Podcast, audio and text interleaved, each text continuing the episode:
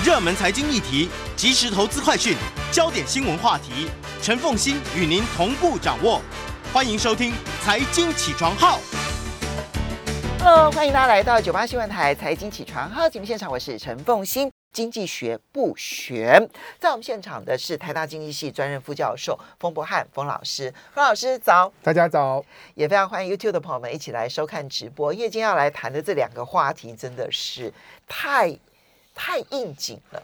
第一个要来跟大家谈的是如何克服工作倦怠，这个话题啊，其实在嗯、呃、台湾过年期间呢，美国讨论的非常的热烈哈，对。而且，尤其是很多的行为经济学都加入讨论，然后告诉大家如何利用行为经济学的理论来克服工作倦怠。好，所以现在行为经济学家他们在我们生活的每一个环节，他都扮演很重要的角色。那第二个话题要来谈的是大学入学实验，不考试的大学入学实验。好，我们先来关心如何克服工作倦怠或者是过劳。为什么会有这个话题？呃，其实过去一年，因为疫情的关系，其实包括在台湾，然后特别是在欧美国家，他们没有办法正常上班，然后没有办法旅行去开会，所以大家很多的远距会议，然后 work from home，在家工作。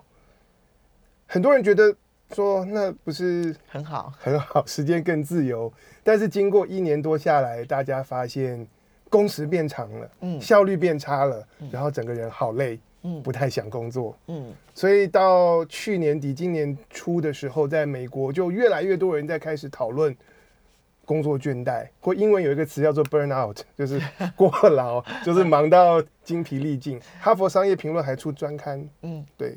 所以这个话题是因为疫情而在家工作，然后发现到因此家庭时间跟工作时间无法区分，它的后遗症已经出现了。对，这其实本来是一个老梗的话题，但是因为疫情让更多人能够经历到这个在家工作，然后工作时间跟休息时间难以区分，工作地点现在是在家里，嗯，怎么办？嗯，其实同样的课题对于呃很多企业，他们或者很多工作属性，像大学教授，原本就属于很弹性的工作时间。嗯，大家平常会遇到，或者是我们越来越多的自由工作者，你必须要自己管理你工作的场域和时间，大家也会用到。嗯，它分成三大类。对，你刚刚讲的就是，比如说像这一些弹性工作者，对，对不对？或者是 freelancer，好，自由工作者。他们这两大类呢，其实都必须要好好的学会怎么控管自己的工时。但现在有更多的情况，是因为科技太容易找到员工，以至于即便员工回到了家，他的老板跟员工之间的关系似乎仍旧处在工作关系上。没错，这个使得呢，因为科技的关系，让这个工时过长的问题变得更加的严重，而且你几乎找不到法律上面能够介入的点。对，还有除了科技以外，其实现在也越来越多的工作，它是属于脑力的工作，是属于你的创造力或者你的思考，所以你也很难界定说我是这个上班时间我才动脑，嗯，然后。晚饭过后，我就停止思考我的研究，然后等等，对，所以这个工作跟没有在工作的这个樊篱开始变得越来越模糊。嗯，那么有哪一些解决方案哦？其实我这个礼拜教了这题目以后，我发现我真的超不适合讲这个话题，因为我在准备的时候，就他没有说服力啦。冯老师没有说服力，因为每一点我都没有做到，所以。我觉得你才超适合准备这个题目，因为你准备了这个题目呢，你就开始每一点每一点的检视自己，你才有机会有一天做到啊。对，我我我这一集广播讲完回去，可能怀观他一点一点的来解释，说你都没 好 OK。其实最重要，其实分几个面向啊。第一个是，虽然你的时间相对是自由的，可是你需要去定义。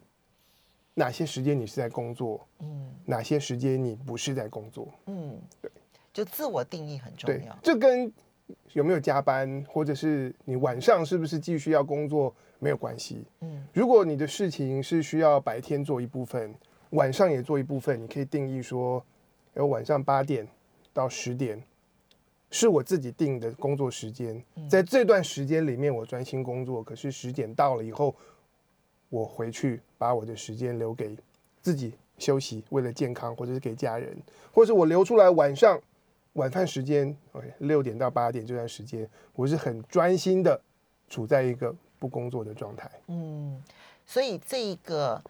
自我界定工作时间跟非工作时间，其实这是一个很重要的一个方法。对，对像我自己是没有 区分的，所以常常是随时处在工作状态。但其其其实这样是一个很很错误的示范。对，我九点之后绝不回来，也不开 Line 的目的，就是要让我在九点以后，任何工作上的人找我找不到。像我以前有一年在瑞典斯德哥尔摩大学访问，然后那时候在我隔壁的办公室是后来成为很知名的一个学者。那在大学里面做研究，大家知道说一天八小时是不够的，要十几个小时。但他的定义就是他每天傍晚接小孩回家之后到晚上九点小孩上床之前，他那他儿子还小。那是他的家庭时间，他是不碰工作，也不会回复 co-author 任何的讯息。但他九点之后，他会再重新回到学校的办公室，可能到十一点多，收工再回去。那当然，因为他住在学校附近。对，所以他可以这么做。不过他这样做的话，当身边的人都知道的时候，就知道要跟他合作的模式是什么。我可以在嗯九点之前告诉你说，我希望你做什么。我我确定你在九点到十一点的时候，你会去处理它。对，嗯，好，这个是第一个界定好。其实从这里延伸出来，就连接到我们的第二个原则，需要去界定、去区分你的工作空间跟非工作空间。这就是在家工作者最困难的一件事，对不对？对。可是你的家是你可以自己布置跟自己定义的，嗯、可能是有的家大一点，它可以区分书房跟卧房。嗯、可是你的家空间没有那么大，你可以区分这个角落 corner，对，是一个角落，是是我是我写作，是我做正事的地方，嗯、其他是我休闲的区域，对，嗯、自己定义。其实。这件事情对于效率是有帮助的，因为大家知道我阅读量非常的大嘛，哈，所以我必须其实大量的要在家阅读。那在家阅读，他会碰我过去早期的时候，我阅读就很随性啊，就我觉得好像沙发上阅读，哎，很舒服，我就这样看。然后呢，或者是说有的时候自己躺在床上看书。后来发现这样读不下去。那我找到了一个空间，就是在我书柜前面，我可能有一个。像像类似吧台比较高的这个桌子啊，那这个地方我就把它定义为我的阅读空间。那我每一次呢，我要开始进入我的阅读时间的时候，我就会倒一杯热水，然后倒一杯咖啡，然后接着就放在桌上，然后拿起笔，然后就开始看书。这个时候我就发现我的阅读效率最高。我能够进入阅读的书里头，然后带动我自己整个人进入那个阅读的氛围里头。所以那个空间，其实我觉得不只是要区分工作时间的问题，那个空间也会使得你的效率会变得更高，因为你更专注。对，对嗯、每个人的习惯可以不一样，但是用你自己的方式来定义。嗯，嗯好，这个是工作的空间，还有要去区分清楚的吗？还有要区分清楚，其实就是。去思考、整理你的待办事项，嗯，然后这些事项最好是做笔记，嗯，文字记录下来，而不是说放在脑子里面，我随时在想。有些人的习惯，包括我自己，就是睡觉前 脑子就一直转，我还有哪些事情没有完成，我明天要做。你别想睡得好了，对，对嗯。其实从这里出发，行为科学，嗯，可以带来一些帮助。好。我们刚刚讲的这一些，算是一般的这个这个专家会提供的建议，对对不对？哈，那我们现在来讲行为经济学家，他会给什么样的建议？其实哈佛大学的学者有一位叫做贝泽曼 （Max Bazerman）。对，我记得一年多前，我们曾经在财经起床号讨论过一系列关于谈判的原则。嗯、那时候贝泽曼是一位谈判专家，他在哈佛大学教谈判。我们那时候讲了很多他带来的观念。嗯，那你想说一个谈判专家为什么会开始来教别人如何做时间管理呢？可见的这件事情有多严重。对，因为他真正的专业其实是行为经济学、嗯，认知科学这个领域。他把这个领域的一些洞见带到时间管理的这个地方。他最近刚出一本书，叫做呃，Better Not Perfect。OK，追求更好，不要追求完美。里面有一整章在谈我们如何思考时间管理这件事情。嗯哼，我们来看一下他的洞见。他其实提到的第一件第一件事情是，其实我们人生当中大家面对到最重要的两个稀有资源，其实一个是钱，一个另外是时间。然后钱的价值，我们相对知道怎么估量。一块钱就是一块钱，可是人对时间价值的感受，有的时候是很模糊的，有的时候会受到情境的不同，而让我们产生了一些偏误。嗯，举一个最经典的例子是康纳曼，跟特沃斯基他们早期的研究所提到。假设你要出去买东西，我们举例都是买这个电子类的产品，你要买碳粉碳粉夹，两千块钱。然后我发现大学老师都很喜欢举例碳粉夹，可见他们的碳粉夹的用量还真大。其实他们早期研究里面就是用碳粉夹跟电脑为例。好，假设你要买碳粉夹两千块，然后你就看到一张这个广告传单，说你再多走半小时的路，你可以到另外一家店便宜五百块。嗯，五百块美金。嗯，不不不，我我现在都换算成换算台币，我都换算两千块钱跟五百块台币。对，去不去？嗯，很多人会选择就去啊。他们的实验好像超过一半的人会选择就多多花这半小时，然后去买便宜五百块钱的这样的商品。对，但假如你现在要买的是笔电，嗯，三万块的笔电，比较高档一点的，然后你看到一张传单走半小时可以省五百块。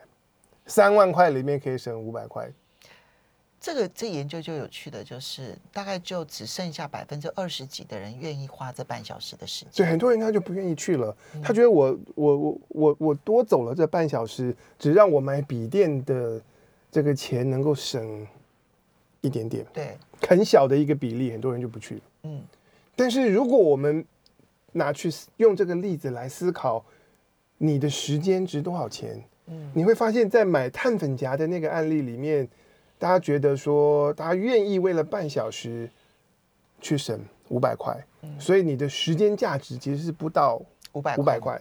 但是在买笔电的那个案例，大家不愿意为了省五百块去多花半小时，表示你的时间价值是高过五百块的金额。这里面至少有百分之三四十的人啊，他们的时间估算的方法是。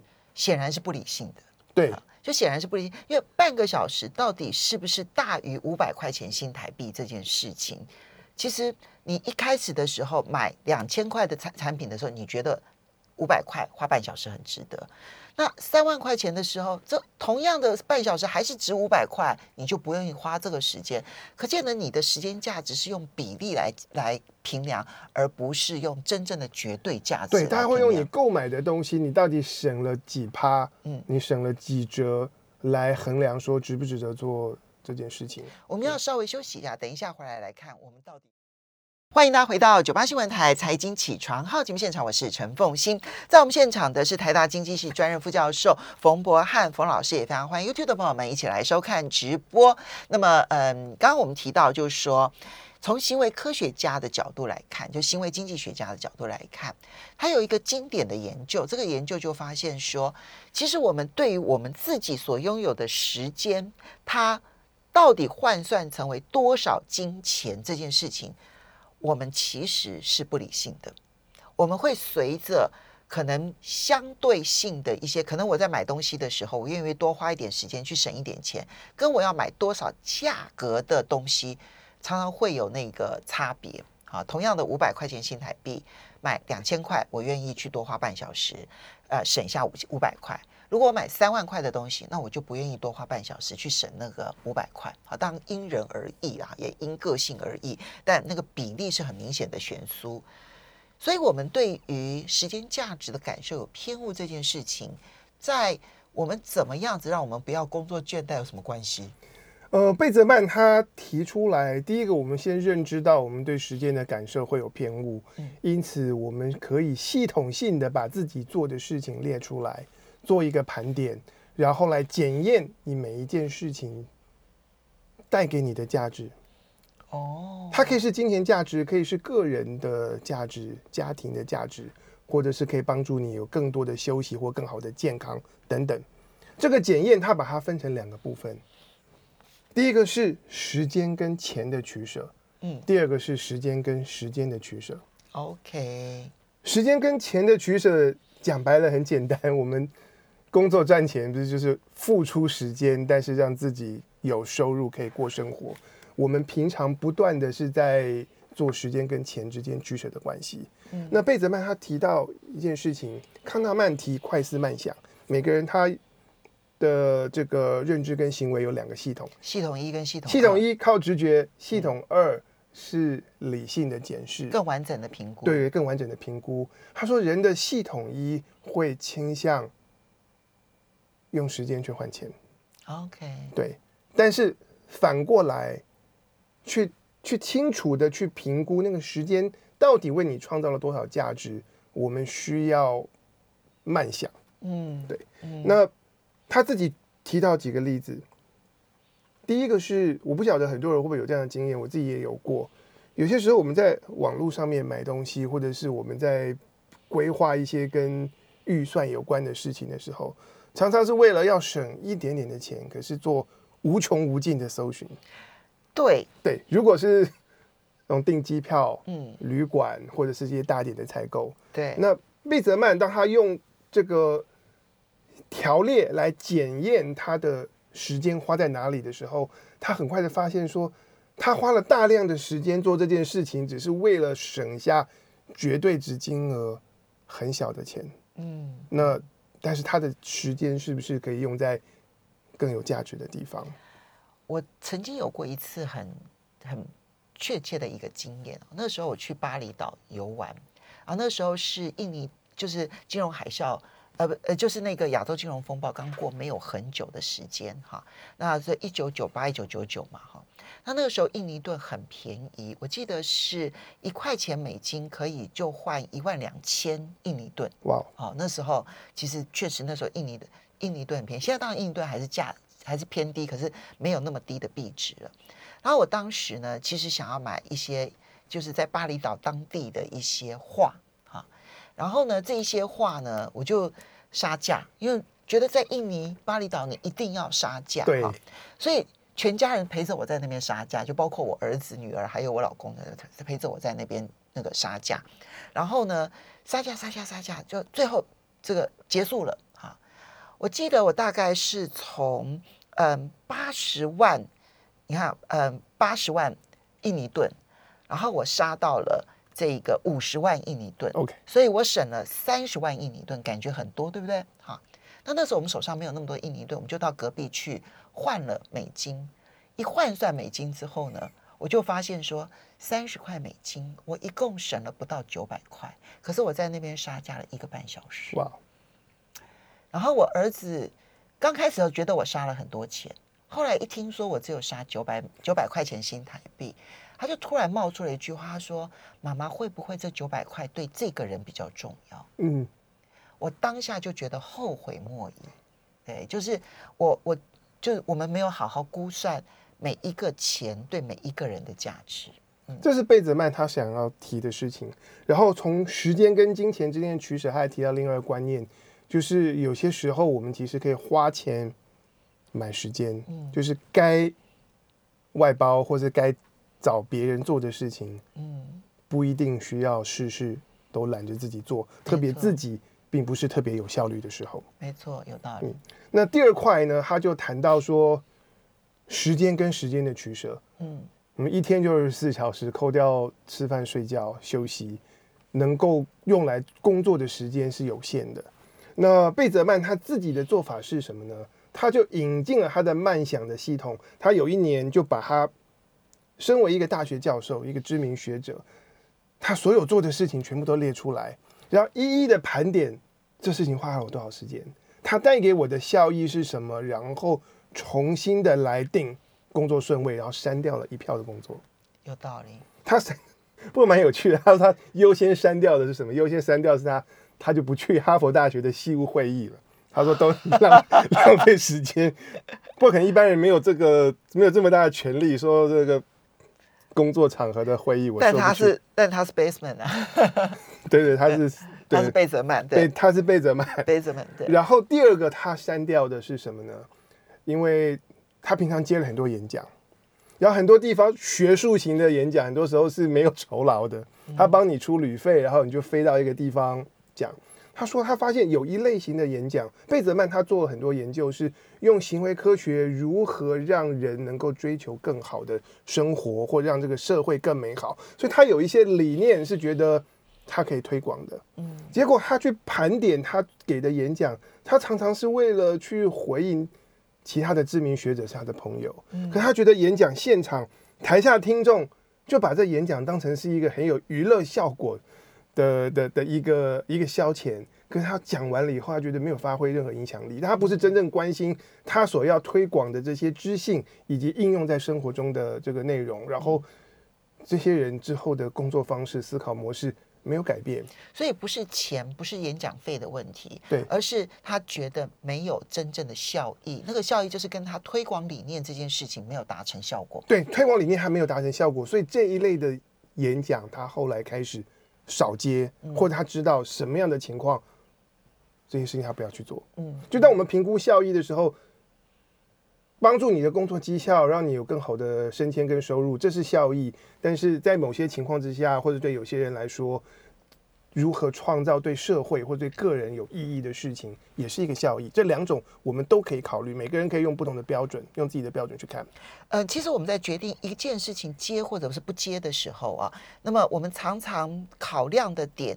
钱当然是一个考量，对。然后呢，可能还包括了就是，嗯，这个这件这件事情能够带给我多少名气，对。或者是啊，跟朋友之间的关系到底如何，对。啊，就是我们很多的考量，当下决定的那个考量，其实是没有评估效益的。不是说所有事情都用钱来考量。如果所有事情都按钱来考量的话，有的时候决定还比较容易。对。就是因为他的决定很困难，所以贝泽曼才会建议大家去盘点你。所做的所有的事情，对，然后花了多少时间，最重要的目的是什么？而这个目的有没有达到，值不值得？那有一些，如果就算是值得，它值多少分？也许给自己一个评分表，一二三四五六七八九。它的效益值不值得你花那么多的时间？因为有些是情感效益，对对对，有些是知识推广效益，对，有些是嗯这个。呃，推广影响力的效应，对，那有一些当然是金钱效益，那你要把它区分清楚，区分清楚之后，你画上那个分数之后，你就会很清楚的知道，如果只有三分以下，如果你的工作太忙，对，你要删掉三成的工作，也许三分以下的工作你就通通不接了，对，或者你发现有效益的事情你做的太少了。嗯，对，嗯，比方说运动或什么之类的。好，这是冯老师的忏悔。然后贝泽曼还提到另外一个原则，叫做勇敢说不。他举了他的几个好朋友，也是经济学家，在卡内基美容大学。然后他书里面提到说，卡内基美容大学的这个特性，其实也不止这个大学啦，就是女性的教授很少。嗯。但是学校的运作又希望各种的委员会、行政事务是可以性别平衡，所以变成了少数的女性的教授忙死了，就变成每一个会议都得要参加，什么事情都都都找他们参加，因为我们需要有女性代表。对，那一开始，呃，一开始这些这这些老师，他们也觉得说，哎，这是我的责任，可是时间就排满了，然后很累，嗯，对。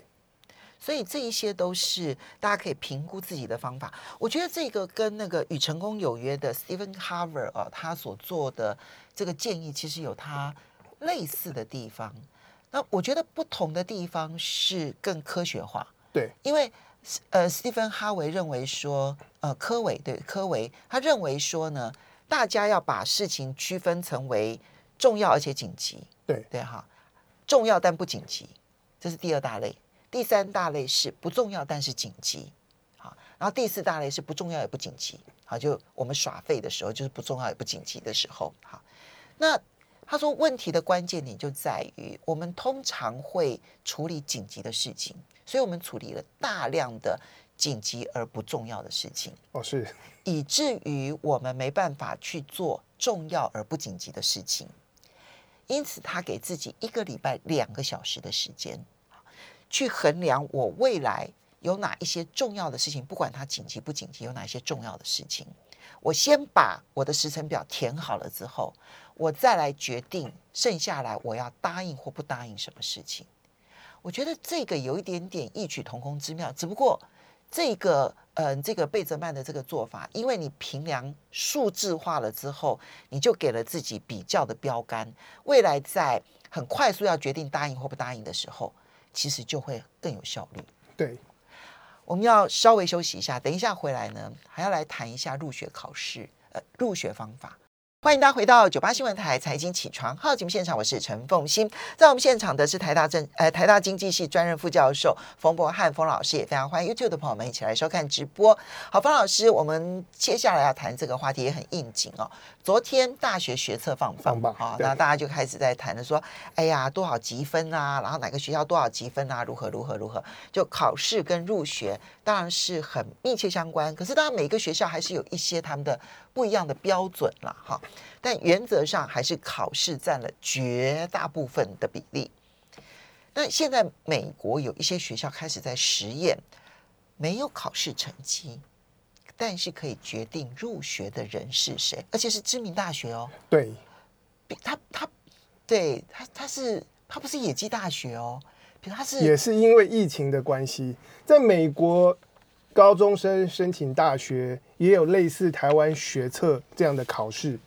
那叫做有两种，一个叫 SAT，另外一个叫 ACT，嗯，是学生可以自己选择的。嗯，那在过去，绝大多数的美国大学都会要求学生申请的时候，你要附高中的成绩单，你要附你的 SAT 标准测验的成绩，相当于学测成绩，然后你要附上你的自传简历，高中的时候做了些什么，嗯，等等，然后以及老师的推荐信，嗯，这几大类都很重要。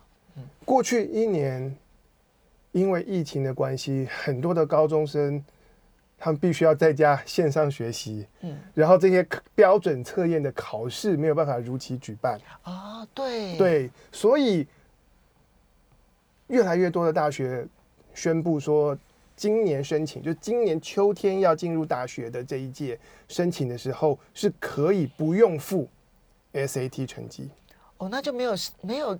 集中考试的成绩单了，就没有会考成绩，就没有会考成绩。那学校收到的学生申请资料，就只有他们高中的成绩单、他们的自传以及高中的各种的活动记录等等。嗯，那结果发生了什么事呢？我觉得这真的是对经济学家来讲，就是遇到了任何的这种行为变化，对对对，外外在环境的变化，大家就说这个叫做自然实验。对，本来本来没有人要。敢这样做的，现在变成啊，没有统一的考试，然后办这种全国各大学的招生，嗯，发生了什么事呢？哦，所有的行为经济学家都进来要研究了。对，目前因为美国的大学还在申请审查当中，但看到的现象是，所有知名的大学今年收到的申请都爆量。哦跟往年要看考试成绩的时候相比。大概如果是常春藤联盟的学校收到的申请人数，大概成长了百分之，增加了百分之十五到百分之四十。所以因为没有考试，很多人就觉得自己更有机会进入这一些知名的大学。以前有统一的考试的时候，考试成绩会让很多人来判断自己的弱点。嗯，啊，我的成绩没有那么高，所以。大概我申请哈佛大学是绝对没有机会，我就不申请了。尽管我其他的课外活动或我是或者在在校成绩也不错，在校成绩也不错，但是现在反正取取消了这个考试，所以很多人就觉得说，哎，那我试试看。嗯，对。那可是这样一来的话，是不是就会导致有一些学校可能申请的数量也出现了变化？对，其实。非常知名的大学申请人数暴增，然后美国那些好的文理学院或者是一流的州立大学的申请人数也是大幅成长。嗯，可是那些比较不知名的学校，嗯，人申请数急速的萎缩。嗯，有些学校也少了百分之十几到百分之四十都有。嗯，对。好，这是第一个从申请面的角度来看。但是我们如果细看，哎，说好大学的收到的申请数量增加，来自哪些人？嗯，我们如果细看这些数字的话，发现大幅增加的是来自非洲裔，跟拉丁裔的学生。嗯，就过去来看的话，可能在 SAT 的分数上面来讲，他们考试成绩不够理想。对，然后来自这个呃贫穷家庭的子弟，嗯，对，所以引起了很多人的讨论，就是在美国，我们设这个标准测验，它会不会成为阻碍了一些弱势的族裔跟贫穷子弟他们进入好大学，成为他们进去的一个门槛？嗯。所以这会让更多的学者或者是更多的大学，他们更有理由废除，就是等于是废考，就是 SAT 的成绩，他就不再参考吗？呃，其实大概美国从十年前各大学开始思考跟讨论这件事情，并在疫情之前，大家就开始觉得，哎，考试成存在这个统一的考试会。阻碍这个学校招生的多元性，嗯，所以但是过去十年，美国已经有上千所的学校，大部分是不知名的学校，开始纷纷废除我们不要求这个成绩，嗯，但是在知名学府里面，第一个这样做的是芝加哥大学，这个很惊人哦，很惊人，非常他们从二零一八年开始做这件事情，所以所以疫情推动了，让大家不得不废这个废掉这个考试，可是。原先他们到底在思考什么？其实有几点。第一点就是刚才讲到，其实，在如果我们看美国的这个考试成绩，不同的族裔、不同的背景是很不一样。嗯，亚裔特别会考试，对对，然后非洲裔是特别不会考试，所以当学校会借重考试成绩的时候，那个招生的族裔分布就很不平衡。这第一点。然后随着过去几年，大家越来越重视这个多元入学、多族 族群多元族裔入学、多元族裔的入入入学，大家开始思考，那我们怎么样帮这些弱势的族裔移掉一些门槛？还有另外发生的一批的事情是什么呢？因为亚洲学生太会考试，可是学校没有办法收那么多的亚洲学生，以至于到近年很多的亚裔学生他们会告学校。几年前有人告哈佛大学。说我考试成绩那么高，你录取这个成绩比我低的这个其他人种没有录取我，说学校种族歧视。嗯，对。那这些美国大学，他们慢慢的也开始，他们不想要处理这样子的官司。所以，其实你从另外一个角度来讲，这个对亚裔族群其实也并不公平啊。那么，所以他就会回到最后，就现在看起来，确实他鼓励了比较不会考试的，相对来说可能考试能力比较差的非洲裔跟拉丁裔的申请。对，然后呢，也使得比较贫穷的人比较敢于申请非常优秀的大学。那未来可预期他们的录取率会增加。但我们现在还是要问的是，未来他们进了学校之后，能够跟得上学校的进度吗？呃，在过去，以这些学校，他们有些学校率先开始把考试不列为必要，他们开始收集到的数据，其实发现可以做到，并不会因为我们取消了这个考试作为入学审查的标准之一，就会造成说学校学生入学了之后啊，修课修不过，或是毕不了业。目前从数据上来看，他们有办法根据考试成绩以外。那种直性的资料，然后各种多元的这些指标，能够找到好的这个筛选学生的标准。那他们的直性指标的重点会放在哪里呢？我觉得直性指标的重点，每个学校可以有不同的看法。但我觉得美国他们能够这方面做得好，在于他们每个学校有专责的机构跟专责的人来做这件事情。嗯，这一点其实是还蛮重要的。对对，因为。呃，如果在台在台大的在台湾的话，很多学校的这个申请大学的入学，就是各系的大学教授来看。嗯，可是在美国的话，他们有专责的 admission office，里面是长期任职，专门就是做这个审查高中生资料的这些人员，他们非常熟悉来自各地不同的学校、明星的高中、偏乡的高中、不同的高中，他们的课程，嗯，是不是扎实？然后在这个学校里面的这个拿到一个好的成绩，它的意义是什么？在那个学校里面参加一个比赛得奖，它的意义是什么？他们。累积大量的这些经验、数据跟资料，帮助他们可以从非常多元的这些讯号跟这个申请的文件当中来判断学生是不是适合念大学。我觉得最值得学习的是，因为他们是专人负责入学这件事情，所以在审查的时候，对于每一个人获得什么奖，它背后的意义有多大，它可以做一个衡量。但是你要说就因此刻意的种族多元，我觉得会有会有揠苗助长。